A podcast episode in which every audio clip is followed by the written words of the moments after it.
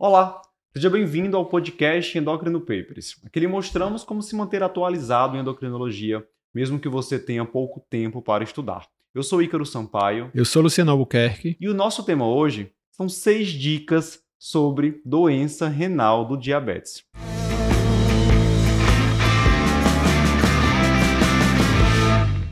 Luciano, doença renal é uma das principais complicações relacionadas ao diabetes mellitus. Você escreveu um texto recentemente no qual você destacou que os pacientes com diabetes e doença renal têm expectativa de vida reduzida em média 16 anos. Isso. número bem impressionante, né? É. Isso aí a gente vê muito, a gente vê isso refletido até em estudo clínico, quando a gente vai falar, já já a gente vai falar, os estudos clínicos, por exemplo, de SGLT2, você viu alguns estudos onde eles pegaram um paciente com doença renal sem doença cardiovascular, a taxa de evento, mesmo evento cardiovascular, foi tão alta como os estudos de paciente que já tinha doença cardiovascular, né? Então, assim, acaba que é como se virasse uma prevenção secundária, né? O paciente com, com doença renal. Não é à toa que eles são classificados como de alto risco ou até mesmo muito alto risco Isso. nas diretrizes sobre o tratamento de dislipidemia. Exato. E outra coisa que você destaca no seu texto e que a gente encontra isso muito bem relatado na literatura é que ainda é uma condição subdiagnosticada, né? Uhum. Talvez os endocrinologistas, nefrologistas tenham essa ideia de pedir albuminúria é. É, com frequência, mas quando você vai para outras especialidades, isso já não é tão comum.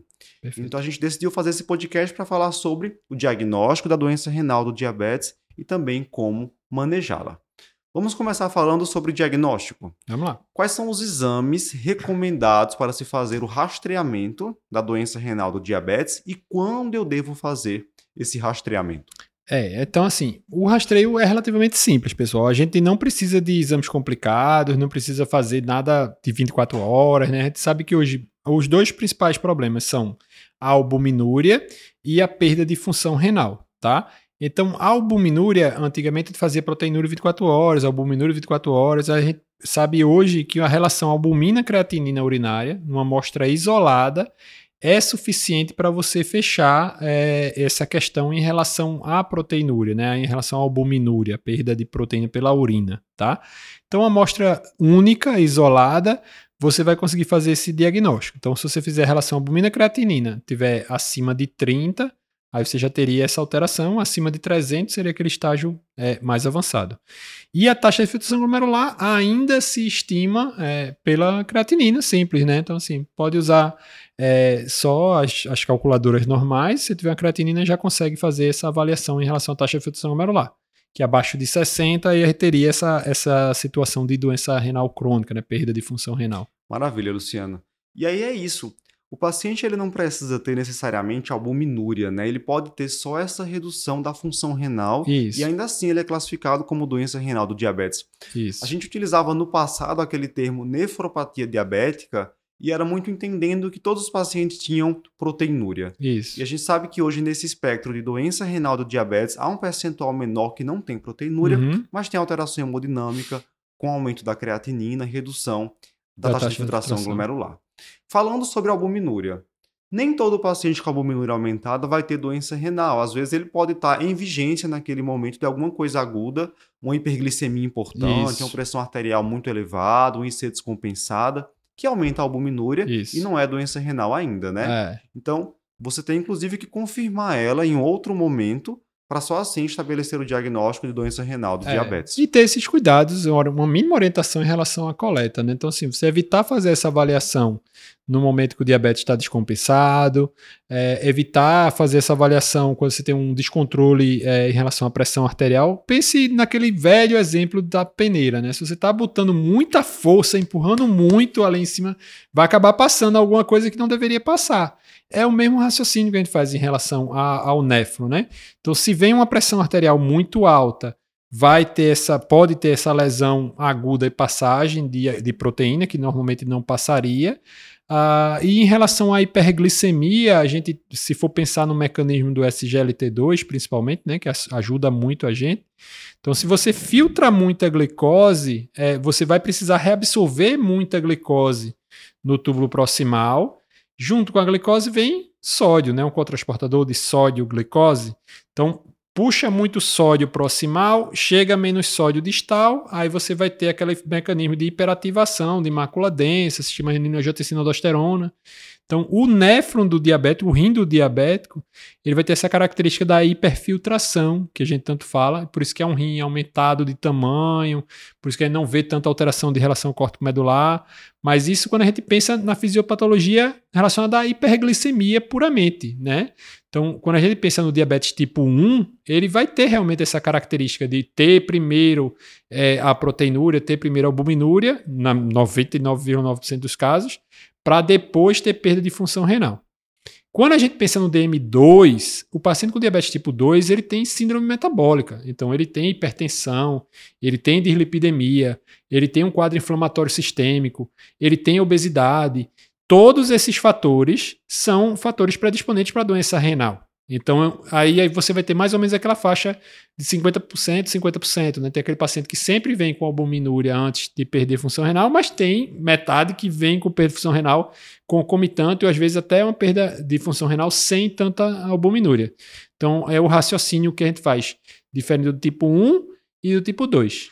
E ele se diferenciou também sobre época de fazer o rastreamento, né? Isso. né? Tipo 1, a partir de 5 anos diagnóstico, com exceção das crianças a partir de 11 anos, nos quais tiverem pelo menos dois anos de diagnóstico de diabetes, eu já posso solicitar rastreamento.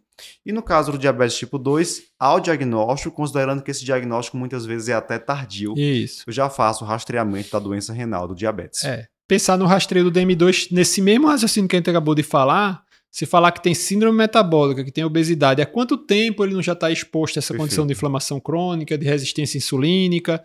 Então ele já talvez tenha outros fatores associados, inclusive como alerta para você de repente flagrar uma alteração de creatinina onde não tem ainda a albuminúria. Então sempre tem que pensar nas duas em paralelo, né? Então assim, principalmente no DM2, a gente tem que ver, checar a função com creatinina, com taxa de filtração glomerular e checar é, a albuminúria com relação à albumina creatinina urinária. Né? Tem que fazer as duas coisas. Excelente.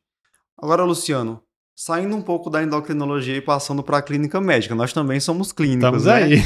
Outras doenças renais podem acometer um paciente com diabetes. Isso.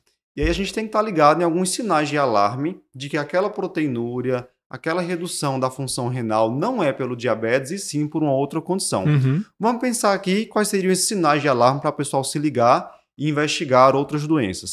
Eu, eu costumo dizer assim, Luciano, que tem um pouco de lógica na fisiopatologia da doença renal do diabetes. Olha, não é comum, por exemplo, que o camarada que tem lá diabetes compensado há anos, hipertensão, obesidade, epidemia, só vá fazer doença renal do diabetes e nenhuma outra complicação. Isso. E tem também a história do tempo, né? Geralmente é assim, quanto mais tempo de doença, maior, maior o risco, risco, dele ter é, doença renal. Então, pensando nisso, quais seriam os sinais de alarme? Ah, sinal de alarme seria meio isso, assim, gente pensa, é, sei lá, doença vascular como um todo, né? Então, assim, todas as complicações microvasculares, elas estão interrelacionadas. Então, o paciente ter nefropatia instalada franca, não ter nada de retinopatia, nada de neuropatia. Neuropatia, a gente lembra que é a complicação microvascular mais precoce de todas, né? Então, assim, se não tiver neuropatia, zero é, retinopatia zero e está com nefropatia bah, manifesta demais, chama atenção para você Sim. pensar em outra condição. Um seletiva, né? Essa é, complicação. Só pegou o rim, não pegou mais nada, que diabo é isso? Então, assim, uma doença renal que tem uma instalação muito rápida, muito progressiva, né? Isso chama até atenção, até para a gente pensar em como vai manejar a doença renal. Então, a, a, abre com uma proteinúria muito alta, então, níveis nefróticos, proteinúria acima de mil já de cara, com quadro de síndrome nefrótica, né? Edema, hipercolesterolemia, né? Lembrar lá da clínica médica, sim, vamos lá para ver. Então, ou com uh, um sumário muito sujo, Boa. sempre pedir um sumário de urina junto para avaliar, né?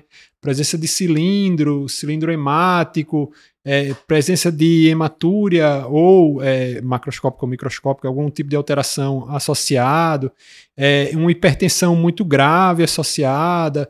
Então tem essas situações onde a gente deve pensar que existe Sim. talvez outra doença ali e até lançar mais para essa linha de avaliação renal mesmo, às vezes considerar uma biópsia ou considerar como é que você vai fazer essa avaliação mais rápido. E às vezes pode ser simplesmente uma outra manifestação de uma doença sistêmica. Se você tem Isso. uma menina de 21 anos com diabetes tipo 1, que começam a proteinúria, mas está também com artrite, Rasmalado, pele, né? sensibilidade, anemia. é. Poxa, ela tem um lúpus é. e diabetes tipo 1. Né? Acontece, né? Então... E tem uma dica também relacionada ao início do tratamento com o IECA, não é isso? Isso. O IECA, é, pensar que o IECA, qual é o efeito do IECA na história, né? O IECA ele vai fazer uma vasodilatação da arteríola eferente, né? Ele vai abrir a saída, né? É o ed eferente e ed exit da saída, né? Então Nossa. você vai ter. Uh, o pensar, o rim não está hiperfiltrando, a, a, ideia do rim é hiperfiltrante, a, a saída está um pouquinho fechada, aumenta a pressão dentro do glomérulo, né? E por isso hiperfiltra.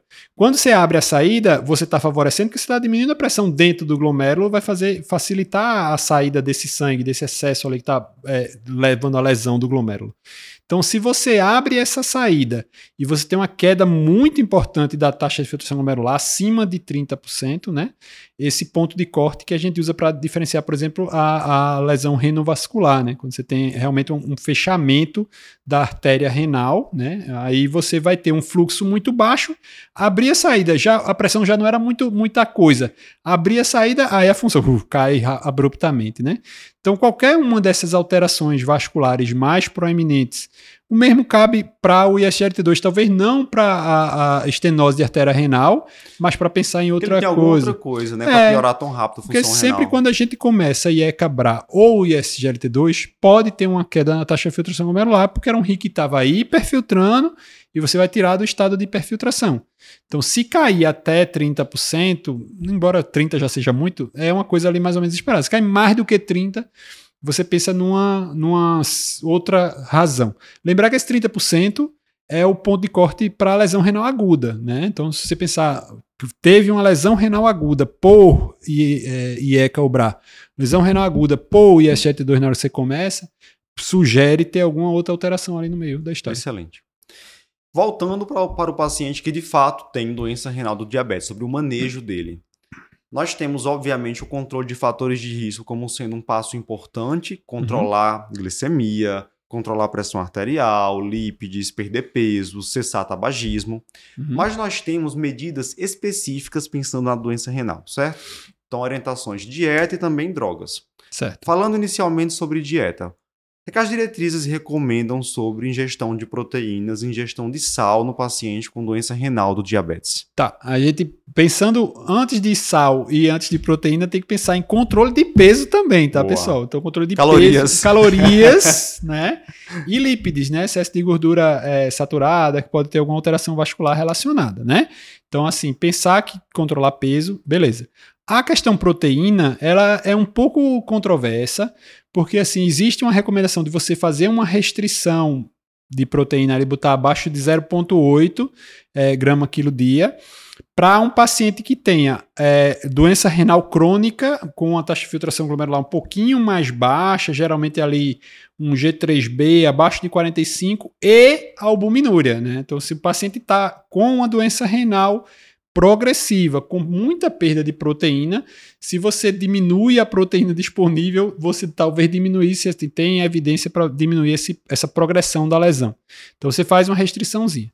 No paciente com doença renal mais avançada, aí é o contrário, né? Porque aí assim, o paciente já vai começar a ter algum grau de sarcopenia, algum grau de perda de massa magra mais importante, e aí você não pode fazer essa restrição tão intensa, óbvio que aí cabe um manejo de paciente com doença renal avançada, tem que ter um manejo paralelo ali com nutrição assim especializada em doença renal. O paciente tá? em diálise ele está até espoliado, né, Luciano? Vai precisar isso, até de uma ingestão talvez isso. um pouco maior. Aí tem que dar uma reposiçãozinha para não ficar tão abaixo, Sim. tá? E sódio, tem que restringir, ah. né, a, a, forma de ingestão de sódio abaixo de 1500 ou abaixo de 3.75 é, de sal, de sal, que é o cloreto de sódio, né? Ok, então restringir proteína em algumas situações e restringir sódio para esses pacientes. Vamos falar de medicamento, então. Primeiro, o clássico, que veio inicialmente, né? Uhum. Inibidor da ECA, bloqueador de receptor da angiotensina. Isso. Você até já comentou o papel que eles têm na fisiopatologia da doença renal do diabetes. É. As diretrizes deixam claro que ele está indicado para todo paciente com albuminúria, Isso. mesmo que não tenha hipertensão arterial. Exato. Perfeito. E se tiver hipertensão arterial, é, tá mais é ainda, a droga né? de primeira escolha é. para esse paciente com doença renal do diabetes. Isso. A gente nunca começa com dose máxima, tá certo? Então, vai começar com enalapril, começa ali 10 miligramas dia, vai titulando dose, reavalia a função renal por essa questão, essa possibilidade de uma agudização uhum. em pacientes que já têm algum comprometimento hemodinâmico, também vigiando níveis de potássio, né? A gente não está falando aqui de espironolactona que causa hipercalemia com muita frequência, mas é um efeito Isso colateral esperado do IECA, é. hipercalemia, ainda mais no paciente com doença renal crônica. Lembrar de novo, tudo hoje vai ser a, o podcast da fisiologia, né? Assim, é porque o IECA é um inibidor da enzima de conversão de angiotensina, que é o sistema renina, angiotensina e aldosterona, né? Então, se eu bloquear a aldosterona, é, se eu usar um antagonista do receptor mineralocorticoide, que é o fim da linha da história, não vai ter hipercalemia. Então, se eu atuar antes, é como se quanto mais precoce eu atuar nessa via, mais mecanismo de escape tem depois, né? Então, uhum. Assim, o IECA, o BRA, vai ter menos hipercalemia do que propriamente a espronolactona, que é um bloqueador da aldosterona final, né? Da, da, do, da última ponto lá da via. Então, vai ter menos hipercalemia, mas ainda assim pode ter, por isso tem titular dose devagarzinho. Pode ter hipotensão, então, assim, é, a gente começa IECA BRA, como a gente foi colocado, mesmo que não tenha hipertensão, então você tem que ter esse cuidado na, na titulação da dose, isso vale para doença renal, vale para insuficiência cardíaca, né, que é uma das sim, drogas sim. de recomendação. Então quando você começa, às vezes cai um pouco a pressão, tem que ter esse cuidado, né? Então o IECABRA entra como uma primeira linha, né? Fica aquela coisa da dose máxima tolerada. Né, isso, Luciano? vai titulando até onde então, der. você conseguir. Ok, então temos aqui o nosso primeiro pilar, certo? IECABRA. Segundo pilar, inibidor do SGLT2 que agora já não é uma coisa tão nova assim, né? Tem muitas evidências robustas com canagliflozina, empagliflozina, dapagliflozina para o paciente com doença renal, inclusive, inclusive para o paciente com doença renal que não tem não diabetes, tem diabetes mellitus. Né? É, mecanismo de ação dele na doença renal do diabetes, qual seria? É, a gente tem a doença renal diabetes, como a gente já pincelou antes, é, no túbulo proximal você reabsorve sódio e glicose, né? Então, quanto mais é, glicose você tem, quanto mais hiperglicemia ao longo do tempo você tem, esse cotransportador ele vicaria, ele aumenta a expressão. Então, você acaba reabsorvendo mais ainda, reabsorve muito sódio junto, e vai ter uma alteração do feedback túbulo glomerular porque chega menos sódio na mácula densa, né? Então, você bloqueia essa reabsorção proximal é, de sódio e glicose, vai fazer com que mais sódio passe e volte a chegar nessa mácula densa, e aí você vai restaurar esse feedback túbulo glomerular, ter esse efeito hemodinâmico tal, de um efeito protetor é, para a questão da função renal. Além disso, a gente ainda tem outros fatores relacionados, outros mecanismos de ação do SGLT2. Um, o cotransportador de sódio glicose, lá no outro lado da membrana, tem uma sódio potássio ATPase, vai ter um gasto energético tubular relacionado a isso. Quando você bloqueia, você diminui o gasto energético renal. É como se você fizesse o rim trabalhar menos. Então, se o rim está cansadinho, não tem lá uma função tão bem preservada, você vai poupar energia a nível renal. Outro ponto, aquela história do hematócrito, né, da, do RIF2-alfa, um fator de indução relacionado à hipóxia, aumentaria a vascularização é, de vias, de áreas do rim que não estão bem vascularizadas e aumentaria a, o hematócrito, isso aumentaria a questão de disponibilidade de nutriente para esse rim, que também teria um efeito positivo em relação a isso. Então não é só o mecanismo hemodinâmico, embora esse é o mais bem colocado, mais bem descrito. Perfeito. A indicação formal para ele é o paciente que tem ou taxa de filtração glomerular menor que 60 ou albuminúria maior que 30, Isso. desde que tenha função renal acima de 20, né? Isso. Uma vez iniciado, manter até diálise, prazo, né? É... No momento, até diálise, né? Então, dois pontos que a gente tem que lembrar, o nível mínimo ali de, de taxa de filtração, 20, é, abaixo disso aí não começa. Lembrar que quando começa vai cair um pouquinho a função renal, então é importante também ter aquela mesma atenção que a gente tem com o IECABRA. Lembrar que quanto menor a taxa de filtração glomerular, menor o efeito glicosúrico, menor o efeito de controle glicêmico. Então não vai esperar que o ISGLT2 no paciente com doença renal, sei lá, de 35, vai controlar o diabetes do paciente. Não vai. Vai, vai reduzir um ponto, um ponto e meio de glicada, não, vai, não reduz. e nesse mesmo raciocínio, por não ter um efeito tão importante no controle de glicose, a gente usa as menores doses disponíveis, né? Então, de empaglifosina só usa 10, não usa, assim, não é que vai fazer mal, é que não faz uhum. sentido usar 25. E canaglifosina, mesma situação, usaria 100, não usaria 300, é o mesmo, mesmo padrão aí. Lembrar que a cana, o estudo com cana glifosina foi o Credence, ele pegou paciente com taxa de filtração um pouquinho mais alta. Né? Então, ela não tem tanta evidência para esses pacientes com clearance abaixo de 45. Abaixo de 45, é, né? Então, a, a, a cana acaba perdendo um pouquinho nesse sentido. Sim. E para fechar, assim, que a gente tem de pilar hoje bem estabelecido, o terceiro pilar seria a finerenona, a finerenona que é um antagonista não esteroidal do receptor mineralocorticoide. Perfeito. E aí, claro, o mineralocorticoide, a aldosterona, ela está envolvida na patogênese de complicação cardiovascular, de complicação renal. Uhum. Então, quando a gente bloqueia esse receptor, quais são as evidências com a finerenona? No fidélio, redução de desfechos renais e no fígado, fígado redução de desfechos cardiovasculares, Isso, justamente órgãos-alvos nos quais a aldosterona atua. É. A indicação formal é para o paciente que tem doença renal, diabetes tipo 2, que tem doença renal albuminúrica, com taxa de filtração glomerular maior que 25, desde que potássio normal, né? O, o ponto de alarme aí da finerenona é, o potássio, seria o potássio. Né? É, o potássio. É algo que tem que ser acompanhado.